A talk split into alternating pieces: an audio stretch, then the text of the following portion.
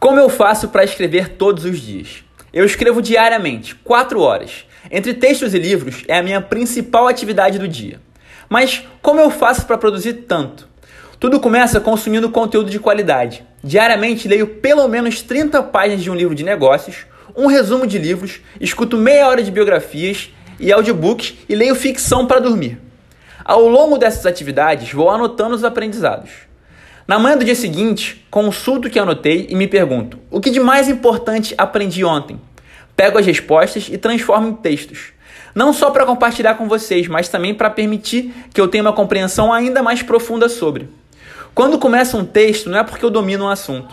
Aquele texto é justamente uma busca por uma verdade que ainda não tenho. Muitas vezes, nas primeiras frases, eu ainda nem tenho uma opinião formada sobre o assunto, mas no final do último parágrafo já compreendi o que queria. Sendo assim, tudo começa curando a minha própria dor e depois compartilhando com o mundo a descoberta para ajudar quem estiver passando pelo mesmo. Eu escrevo porque preciso, para me entender, mas compartilho porque quero, para contribuir. Resumindo, esse ciclo virtuoso funciona da seguinte maneira: 1. Um, você está com algum tipo de incômodo ou dificuldade a respeito de um assunto. 2. Busca fontes de estudo para resolver esse problema. 3. Anota os principais aprendizados. 4. Escreve para que essas informações se tornem conhecimento. 5. Compartilha para ajudar pessoas que estão em momentos semelhantes. 6. Percebe que o que compartilhou de fato gerou impacto e começa tudo de novo ainda mais empolgado. Então, seja escrevendo ou até criando um negócio, tudo começa com a sua dor. Olhar para si é a coisa mais altruísta que você pode fazer.